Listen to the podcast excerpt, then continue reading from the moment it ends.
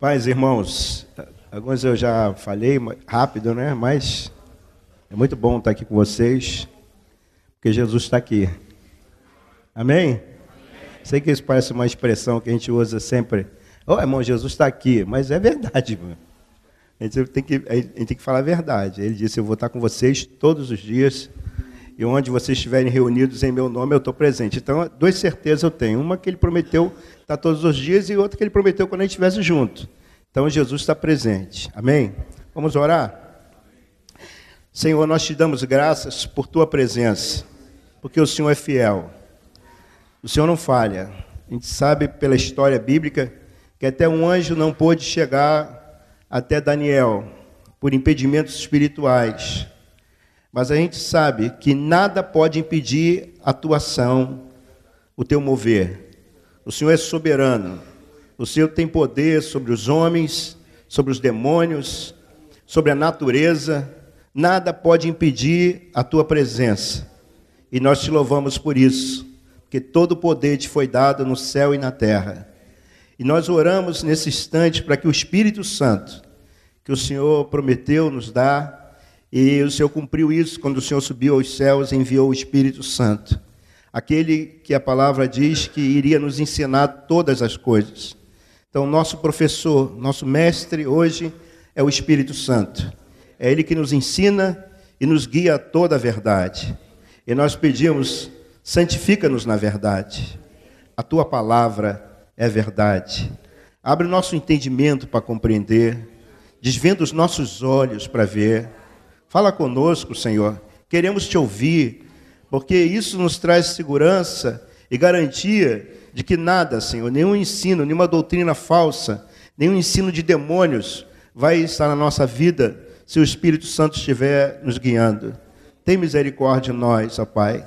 E todo preconceito ou conceito errado que nós aprendemos um dia, nós queremos pedir que isso saia da nossa vida Queremos o teu novo, queremos a tua palavra. Tem misericórdia, Pai, de nós. Todos nós precisamos, nesse momento, ser renovados, ó Pai. Que isso aconteça pela ação do Espírito Santo. Nós te pedimos, Pai, que o teu reino venha, que a tua vontade seja feita aqui na terra, como ela é feita no céu. Em nome de Jesus. Amém. Amém. É bom quando a gente pede sempre o Espírito Santo para nos ajudar que é Ele que pode de fato nos ajudar, queridos. É, o que o Franco estava falando aqui, nós estamos vivendo uma evolução, não é? Porque nós estamos evoluindo, amém? Ou não? É, eu creio sim, que a, a, a palavra direção é para a gente crescer, né? Crescer na graça e no conhecimento de Jesus. Então, isso, à medida que você cresce no conhecimento de Jesus, você está evoluindo, nós estamos evoluindo. Eu lembro de alguns anos atrás, do que eu tinha e do que tenho hoje, eu vejo que teve uma evolução.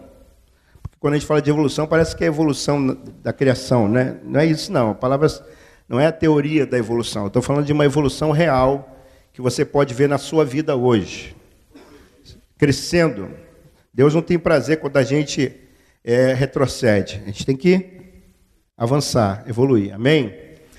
E quando nós falamos de oração, todo mundo sabe o que é oração. É tão difícil falar de uma coisa que todo mundo já sabe o que é. Mas a verdade é que nós vamos continuar falando enquanto isso não for uma prática. Porque muitos conhecimentos que temos são só teóricos.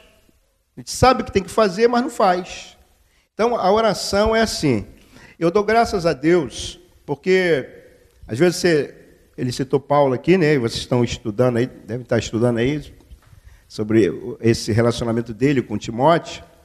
E Paulo foi um, um, um irmão, né? Ia falar um cara assim, uma linguagem mais atual, né? Que ele falou. Foi um irmão que ele era um homem de oração e um homem de profundos conhecimentos da palavra. Você vê isso quando ele fala, quando ele escreve.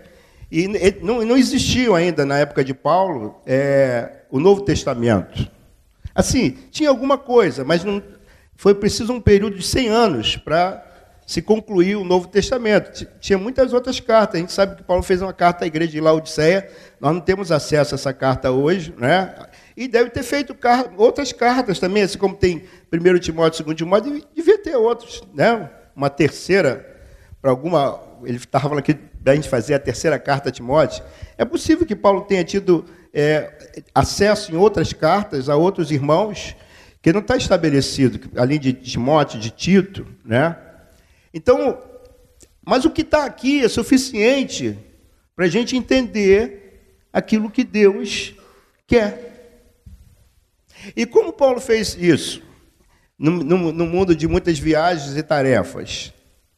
Ele fez isso porque Paulo sempre enfatiza uma palavra fraqueza. Não sei se vocês guardam isso. Eu me gloriarei nas fraquezas. Fraqueza não é pecado. Senão ele não vai se gloriar. Fraqueza é limite. É limite. A minha tradução é limite. De repente você vai procurar aí que hoje a gente tem acesso ao grego, né, ao hebraico.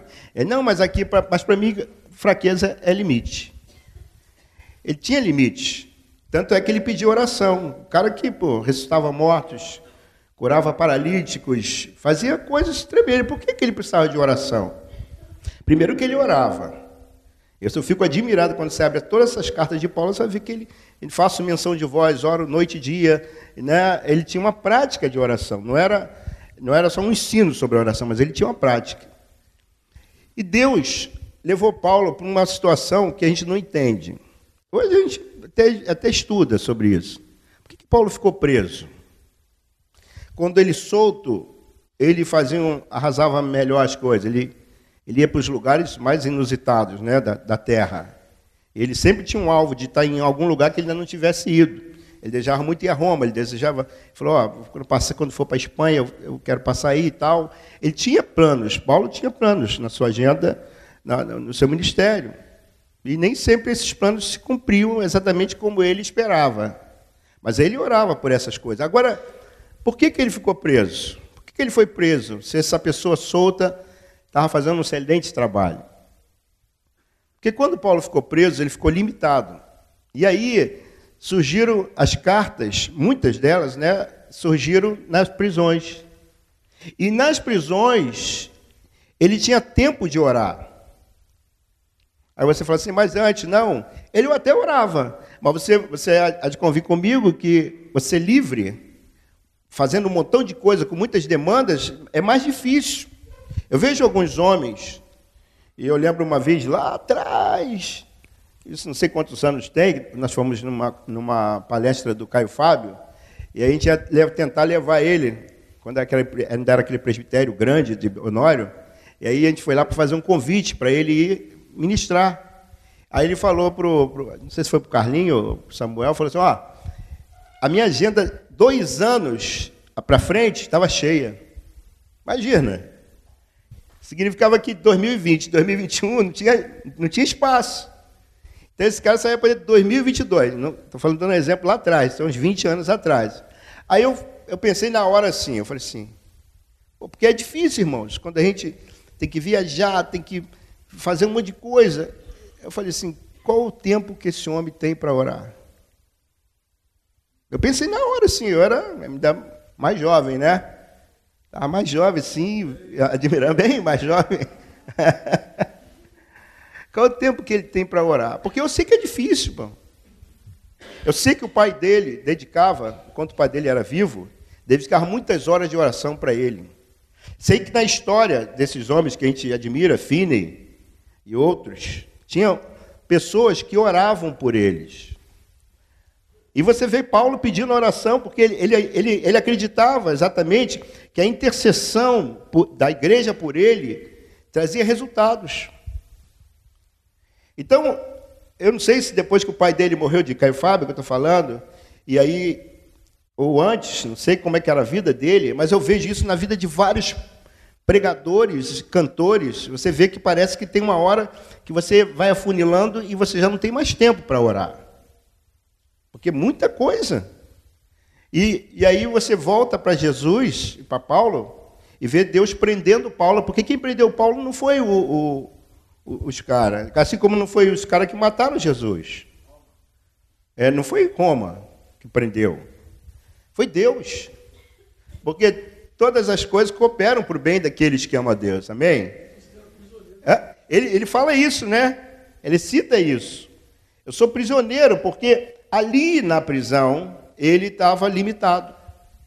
Então ali ele tinha mais tempo para orar, para estudar, para escrever. Era o tempo que ele tinha. E às vezes na nossa vida Deus também nos limita. Porque quando nós não somos limitados, então nós temos muitas tarefas. Então Deus nos limita. Deus fala conosco através de sonhos, visões, né? mas fala também através de enfermidade. Porque nessa hora Deus está falando alguma coisa. Deus está parando você, graças a Deus. Mas a gente não entende isso. Se você fica doente, logo você quer ficar bom. É? É rápido, o nosso trabalho é rápido em querer. Para quê? Para independência. Você vai para onde quer, você faz o que você quer. Agora, uma, eu, uma vez eu estava conversando com um irmão e ele tinha ficado tetraplégico, pior do que no, meu caso, que nem os braços ele, ele conseguia mover. Aí eu falei, pô, para que que. Né? Eu estava perguntando, eu sei que quem não é sábio perguntar a Deus as coisas, mas tem hora que a gente pergunta, né? E aí o Espírito Santo falou assim: imagina, ele sabia tudo de esporte.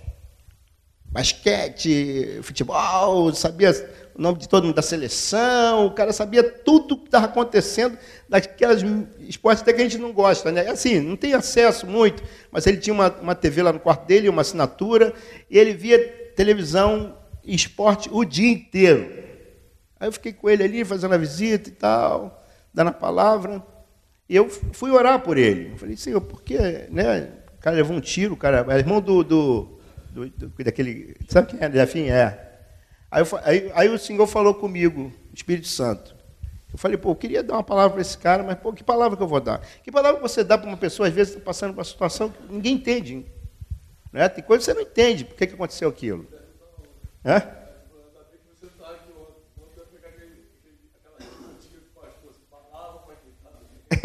ah, é. é. Aí já pegava ali, já era automático, né? Botava... É que a gente às vezes quer consolar com aquilo, né? Quer de alguma maneira consolar. Mas eu fui a Deus, porque não tinha palavra. E aí o Senhor falou assim: Eu tenho um plano para a vida desse homem, para que ele seja um intercessor. Imagina! O cara, o nosso irmão, tinha tempo 24 horas, literalmente. Porque ele não podia, não podia tomar banho, não podia ir no banheiro, não podia fazer nada. Ele ficava naquela cama, se alguém o levasse para fazer, ele faria. Senão, ele não faria. Aí eu tive um dia que eu falei com ele, foi um tiro, é, um tiro, uma bala perdida. Aquela tuf, que acontece, bate no lugar, né? Por que, que bateu ali? Podia ter batido em outro lugar, mas por que, que bateu ali? E aí o Senhor me fala é, de, uma, de, uma, de, um, de um ministério, um serviço de intercessão. Eu falei com ele, mas ele não praticou isso. Ele, acho que ele nem entendeu direito o que eu falei com ele. Mas um dia eu falei com ele: olha, você não pode fazer muita coisa. Mas assim como você sabe essas coisas tudo aí, você no estudo da palavra você pode conhecer muito da palavra, porque você tem tempo para ler a palavra. E você, o mais importante, você pode mudar a história do mundo orando. Aí ele ficou me olhando, né, assim, não, não acreditou que o que eu estava falando com ele. Mas imagina um ministério que seria 100% efetivo de oração na própria palavra, se essa pessoa entregasse a vida dele nesses anos, não sei quantos anos que ele está assim, 15 anos mais ou menos, se ele usasse disso, desse momento de limitação, de fraqueza, uma limitação real para orar. É, eu vejo isso na minha própria vida, porque eu sou limitado para fazer muita coisa, mas uma coisa que eu não sou limitado é para orar. Então é onde eu busco o meu refúgio, em Deus. Eu entendo isso desde a minha juventude, que muita coisa eu não podia fazer. Mas o Espírito Santo falou: você pode orar. E eu vi muitas mudanças de história assim. Mas quando a pessoa é independente, é dificilmente que ela ora. Porque ela vai para onde ela quer, ela come o que ela quer, ela vive uma vida de independência. Então a independência nos tira esse privilégio de orar, de estar com Deus. Se você hoje fosse internado, como alguns devem ter passado por uma experiência como essa de hospital, você vai ver que ali você não tem o que fazer. O que você vai fazer no hospital? Além de pregar, né? Que você acaba pregando, porque você vê gente desesperada, então você, mesmo que você não pregue, mas ali você vai pregar. É, é, é forçoso, mas você ele vai falar. Jesus vai falar, ó, tem um Deus e tal, porque pra, né, terra, na terra de cego, como é que diz esse ditado? Quem tem um olho é rei, meu irmão. Você pode não pregar, pode. Pô, tem uma dificuldade de pregar. Vai para o hospital. Se você ficar lá no hospital, você vê a carícia daquele hospital, daquelas pessoas, e você vai começar a pregar. Isso é automático. Não é que alguém mandou, mas vai para você ver. E ali também você vai orar. Quando você fica parado por algum motivo, limitado, então você ora. E, e geralmente a gente busca mais a Deus nas nossas aflições. Né? O cara pode desviar também, mas Bota uma aflição, chama uma aflição para tua casa. Você vai para Deus porque você não pode fazer nada. Você está limitado. Diante de alguma limitação. Aí você vai para quem? Vai para Deus. Agora, não, tá, não tem nada. Você faz tudo que acordou hoje, escovou dente, nem deu valor a isso, penteou o cabelo, é, você vestiu a tua roupa, tomou banho, aqueles que tomaram né, com esse frio, não sei como é que está o negócio aqui, mas. É, isso é independente, isso é dependente, você é independente. Bro.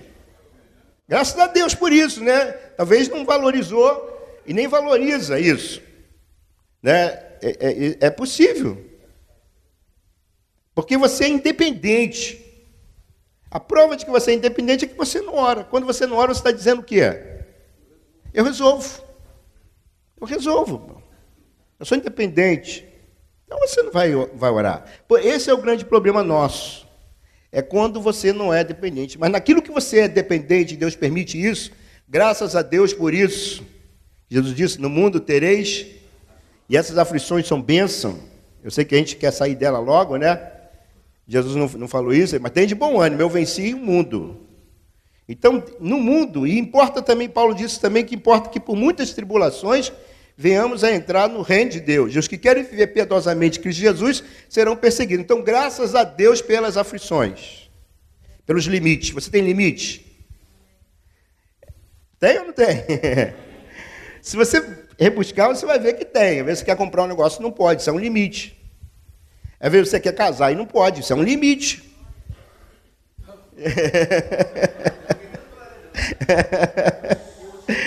Tem coisa que você quer, mas você não consegue, não pode, irmão. E aí Paulo né, diz, em meio das aflições e das abundâncias de bênção, ele diz, tudo posso naquele que me fortalece. Amém? Então, se você está passando por uma profissão, por uma luta, por um limite, dá glória a Deus. Graças a Deus pelos limites. E que esse limite nos leve para Ele. Amém? Não fora disso, nos leve para Ele. É, eu quero falar sobre a oração, até porque eu, eu, por um bom tempo, né, eu tenho orado, e vocês também têm orado, por certo. Mas a oração, é a, a gente sabe que a comunhão é uma conversa, embora pareça mais um, um monólogo né, na vida de muitos, a oração é um monólogo. Você fala, fala, fala, fala, e quando não tem mais o que falar, você fala, ah, passou a carga. Mas não é assim. Eu acho que a hora certa de você parar de orar, de falar, é quando você ouve. Deus falou? Às vezes Deus não fala, não. Não é toda vez que você fala que Deus fala. Deus é Deus, Ele fala a hora que Ele quer. Amém? Mas nós temos a revelação da palavra. Eu disse que é fruto de uma evolução, por quê? Porque a palavra começou a ser escrita muito tempo depois da história do homem. Até porque no início não tinha escrita. O homem não sabia ler. Isso pela história, né? A gente vê a história que teve um tempo que começou os homens a representar. O Franco falou da, da, de sinais, na né? linguagem de sinais, mas tinha uma época também que eles representavam através de imagens, né? Um bicho, um galho, uma, uma cobra. Aí eles representavam isso, e escrevendo e tal, até que chegou um ponto de evoluir. Aí, aí agora a coisa. Chegou um ponto que eles evoluíram, então representava a gente não tem, é, a gente tem uma história é, que a gente não sabe exatamente como, como, ela foi, porque você pega os livros ali, o Pentateuco, né? Os, embora não, talvez não sejam os primeiros, mas, mas ali, pelo menos para a gente, na história bíblica, está ali, né? E aí você vê Moisés muito tempo depois de, de Moisés viveu muito tempo depois de muitos outros, né? Abraão, Isaac, Jacó, Sete, Enos. Muito tempo depois de Moisés, ele começa a escrever, porque Moisés foi treinado na, na, na escrita egípcia e conhecia um pouco de, de, de, escrita de vários países, porque o Egito era um, era um centro de, de, de muita informação, né? e de muita coisa evoluída naquela época, então muitas pessoas iam para o Egito e eles tinham que necessariamente conhecer um pouco da, da, da, das escritas, dos idiomas de, de, outros lugares. E Moisés, como tinha acesso a muitas informações, que era filho de Faraó, ele então aprende muita coisa. Ele aprende muita coisa de ciência, né? Ele era versado em, em ciência antiga. Já estão te chamando. Eita. Vai lá, que o Senhor seja contigo. É. E ele então, ele, ele aprende, e ele depois, muito tempo depois do chamado dele, ele começa a escrever. Porque muita gente fala, mas como é que ele escreveu sobre criação, sobre é, toda a vida dos patriarcas? Primeiro, que a história era passada oralmente. Tá? Muita gente, como é que ele sabia? Porque isso era passado de pai para filho. Essa era a ideia de Deus, né? Adão gerou fulano e tal, e foi gerando e tal. Como é que a gente sabe que Enoque andou com Deus? Porque essas histórias eram passadas, assim como muita história que a gente tem. Hoje talvez não tenha mais, porque acho que esse costume de contar história para os filhos quase não tem mais, porque as histórias são contadas né, pela internet, os filmes. Hoje tem muita maneira didática de ensinar. Mas na minha época eu ainda aprendi muita coisa por histórias. No, na, na IBF, na história com as crianças, era com franelógrafo, acho que era franelógrafo. Não sei se alguém lembra disso aqui. Eles faziam os bonequinhos, e eu ficava encantado com aquilo. Né? Hoje, olha, você fala, meu Deus, misericórdia. Era igual os filmes que eu via da, de Homem de Ferro, os desenhos né, de Homem de Ferro, baleia, Mob Dick, era Capitão Esse negócio era uns desenhos tão Se você pegar na, na, na internet, uns desenhos, eu falei, meu Deus, como é que eu gostava disso, mano?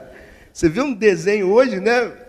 Do que a gente tem de evolução, você fala, meu Deus, parecia aquelas, aquelas né, a representação da, da, da época das cavernas que eles botavam aqueles, aqueles desenhos, coisa totalmente sem sentido nenhum, mas por causa da evolução. E aí Moisés ele pega toda a história contada que ele vai ouvindo de, de seu irmão, vai ouvindo seus parentes, né, e vai se inteirando com a cultura judaica, e ele pega muitos desses relatos. Agora, é claro que tem coisas que foram por revelação. Muita coisa foi revelação, e passar 40 dias no monte, meu irmão, imagina, com Deus, deve ser um negócio, né? 40 dias, ele ficou fazendo o que lá? Ficou ouvindo Deus. Deus foi revelando muita coisa para Moisés nessa ida ele à tenda, não era só para ele falar, era, ele, Deus falava e ensinava é, com Moisés. Então, essa escrita, eu não, não vou precisar agora, mas essa escrita, quando é documentada, os documentos, as, os livros de reis, livro, isso foi muito tempo depois. Tá certo? Então, hoje nós temos aqui a coisa completa, evolução. Mas não era assim. Então, como fazer é, como ter isso tudo? Foi a Bíblia diz e é muito clara que toda escritura foi inspirada, a, a, ou a escritura inspirada é de Deus. Toda a escritura, o Espírito Santo, é, ele ele cuidou disso. Olha que coisa interessante. Uma vez eu estava pensando, imagina, eu estava pensando isso há um tempo atrás. Puxa, já pensou se eu tivesse com Paulo? Puxa, aí eu ia perguntar um monte de coisa para Paulo, né? Porque o próprio Pedro falou que ele escreveu coisas difíceis de entender. E tem coisas que você lê, eu não sei se é por causa da, do, da, da, história ou do tempo, tem coisa que é muito difícil realmente de você entender. De você pegar palavras que não, não entendeu? De uma cultura anterior, de uma geração passada, é muito difícil de você compreender. Mas, e eu pensei assim, pô, se eu tivesse com ele ou com Davi, Cara, eu ia perguntar uns negócios para Davi. Pô, Davi, isso aqui e tal, o que que, como é que foi esse negócio aqui? Como é que você se sentiu aqui, com medo? Como é que foi esse medo teu aqui e tal? Eu fiquei pensando assim, sabe? De, de porque a gente vê às vezes, né? É, é, alguma ciência que, que querem fazer um túnel do tempo, de voltar no tempo e tal. Eu gosto muito desse negócio. Eu gostava muito de um seriado que tinha antigamente Túnel do Tempo. Não sei se alguém aqui chegou a ver. Acho que mais, depois de 45, 50, que ainda. Os outros já quase não sabem. Eles voltavam no tempo, ou adiantavam voltavam no tempo. Tem filmes assim, né? Eu sei que hoje tem filmes assim, que a pessoa pode voltar ou se adiantar no tempo, né? O futuro, como é que é o.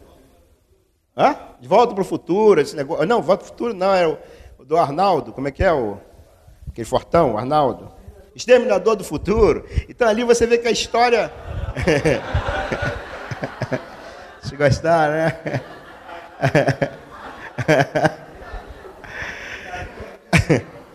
então você vê isso, isso mexe com a nossa curiosidade.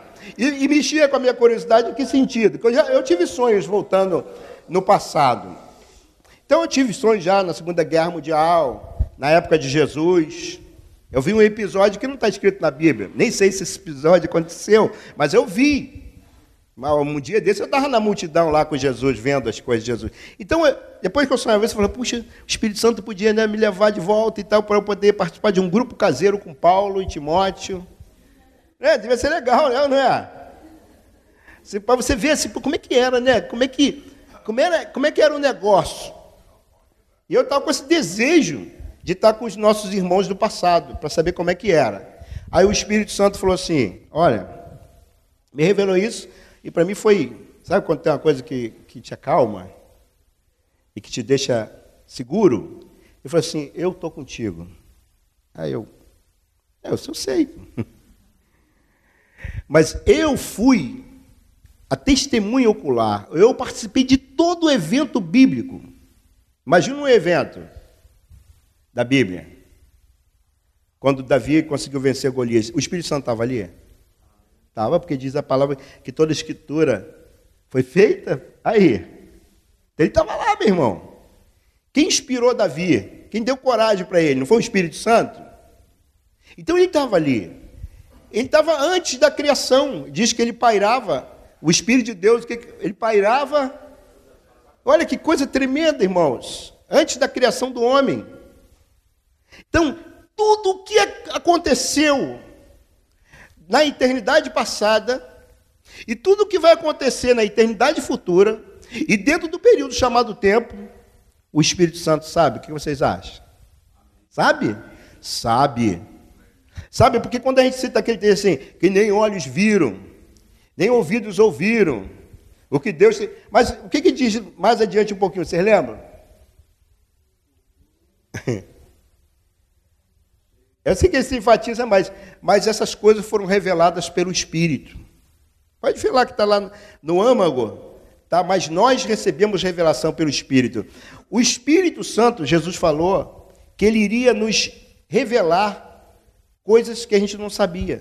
Lembra que Deus falou assim, é lá num profeta desses aí, assim, é, invoca-me e responder-te-ei e anunciar-te-ei coisas grandes numa tradução está ocultas, outra está firme.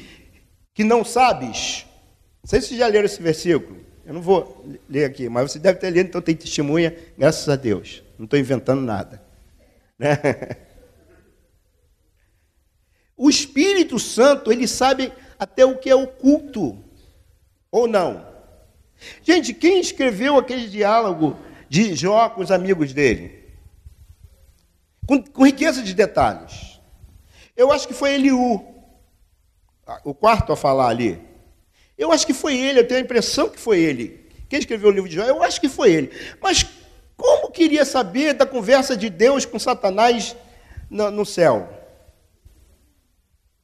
Como que um homem poderia saber disso? Ou como um homem podia saber é, daquelas intenções que foi Satanás, porque o próprio Jó nem sabia quem foi que fez aquele mal com ele? Quem revelou isso, irmãos?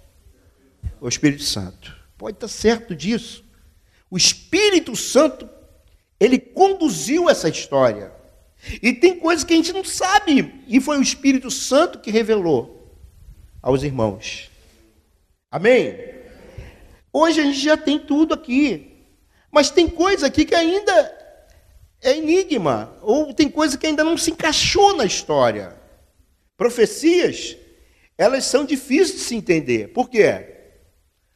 Porque se elas são profecias futurísticas ou futuras, aquilo que João viu no Apocalipse, que aconteceria talvez dois mil anos depois, não existia ainda na sua época. Já tinha um avião na época de João? Não. Agora, como ele poderia ver um avião e interpretar isso? Talvez ele ia dizer de um, de um grande pássaro, é o que ele conhecia que voava na época. Mas quando o Espírito Santo ele está no mover, ele até revela. Tem coisas que ele revela, não diz como vai fazer, e na medida que o tempo vai passando, a gente entende. É, são profecias. Tem coisas que a gente não sabia como ia acontecer, mas aconteceu porque o Espírito Santo revelou. Então, quando ele disse para mim, você me tem. O Espírito Santo é mais importante do que Paulo? Não, sério. Mais do que João, discípulo do amor, mais do que Moisés. A gente sabe isso no intelecto, ou talvez porque alguém disse para você. Mas a gente tem que saber isso por revelação. Porque a hora que você precisar, não é. Eu sei que hoje a gente acaba pesquisando muito na internet, porque é a maior facilidade. Exemplo, ninguém hoje guarda versículo, ninguém mais decora versículo. Para que saber? Se eu falar aqui onde está escrito, irmãos, que haverá fome não de pão nem de sede. Você pega o, o, o aí o teu celular e entra aí no, né, no, no Google e você vai descobrir onde está escrito isso, vai dizer o livro, o capítulo e o versículo. Então, que necessidade eu tenho de decorar isso? De guardar isso? Né? Tem gente que nem sabe mais onde está escrito que, porque Deus amou o mundo de tal maneira. Eu aprendi isso né, quando era criança, decorei isso. Alguns sabem, outros não sabem. Por quê? Porque não precisa, porque a hora que você quiser, você pega o celular, vai no Google e bota lá, porque Deus amou o mundo, aí vai aparecer onde está escrito. Evolução. Mas que pode trazer algum tipo também de dano quando você não preenche a tua mente com a palavra de Deus. E aí, a minha pergunta era: para que orar se Deus é o Todo-Poderoso? Se ele, o que ele fizer, ninguém pode mexer, se ele não fizer, ninguém. Né, a porta que Deus abre e a porta que ele fecha. Então, para que, que Deus precisa de mim? Se a porta que ele abre, ninguém fecha, e se a porta que ele fecha, ninguém abre, para que, que Deus precisa de mim? Para que orar? Eu sei que estou indo para um lado bem extremo, mas para que orar? Se Deus tem a história, ele disse que ele escreveu a história, a minha história, antes de ser história. Se Deus sabe a minha história antes de ser história, ou não? Se ele quiser, ele pode dar uma, eu vou dar uma olhadinha no futuro hoje. No ano de 2025, 7 de setembro, eu vou, vou dar uma olhadinha. Deus pode fazer isso? Eu não posso, mas Deus pode? Pode, claro, ele é, ele, ele é onisciente. Deus não determina a história essa história que a gente está vivendo. Deus determina até uma história. Ele, ele, determina uma história. Ele planejou tudo, tudo que é bom, porque a vontade dele é o que? Boa, agradável, perfeita, ou perfeita, agradável. Ele, a vontade dele é essa. Então você não pode imaginar quando olhar algo fora desse contexto e pensar que é a vontade de Deus, porque não é. Mas a vontade de Deus está clara. Como é que eu sei disso? Pela palavra, né? Hoje eu conheço pela palavra. Deus estabeleceu a história. Quando Deus criou o homem, Deus Deus tinha um plano para ele ou não? Propósito? Tinha? Tinha. Deus não fez o homem sem propósito. Mas o propósito de Deus se cumpriu, pelo menos naquela época. Adão cumpriu o propósito de Deus? Não, aí está claro. Porque Deus fez Adão para ser homem, é, filho, né? Mas ele não foi filho, ele se rebelou contra essa paternidade de Deus. E aí, o que vem daí, depois disso, já não é mais a vontade de Deus. Não é mais a vontade de Deus. Ah, então por que, que Deus não interfere? Por que, que Deus não faz? Aquelas perguntas que o pessoal sempre faz, né? Por que, que é, eu estava conversando com o irmão, passando uma, uma aflição grande. Ele estava, mas por que, que Deus não impediu? Aí eu falei assim, olha, essa, eu tenho certeza que essa não era a vontade de Deus. Mas Deus não pode fazer nada em algumas situações. Opa, mas Deus pode tudo? Pode ou não pode? Pode, Deus pode tudo.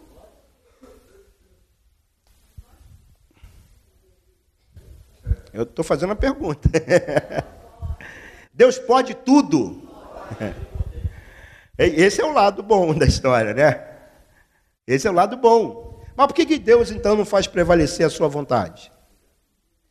Aí você, a gente fala de livre-arbítrio, que é uma coisa que não está nem na, na Essa palavra não existe na Bíblia, mas é a liberdade que Deus dá. Né? Deus dá Deus não nos fez robô, a gente ah, ouve isso aí de vez em quando tal. Deus ele é, nos dá a liberdade de escolher, liberdade de escolha. Mas mais do que isso, irmãos, Deus ele, ele se condicionou à sua palavra. Deus fala pouco. Pode pegar aqui dentro da própria Bíblia, as vezes que Deus fala. Tem muitos versículos aqui. Que a gente fala, né? Não, isso aqui é palavra de Deus. Mas se a gente vê aqui, palavra de Deus, tirando né, os erros, as, as coisas do homem, até, aqui tem coisa até de Satanás aqui na palavra de Deus, ou não? Sugestão de Satanás, obras de Satanás. Então, aqui tudo aqui não é a palavra de Deus, embora isso aqui tudo revela Deus, né? Você tem que entender isso, porque tem coisa aqui que não é de Deus. Tem coisas, traições aqui, coisas que foram feitas, mortandade, maldade, que não foi Deus. Mas a gente lê aquilo ali para entender o resultado de uma vida sem Deus. Agora, aqui a gente descobre o propósito, a vontade dele. Amém? Estão entendendo?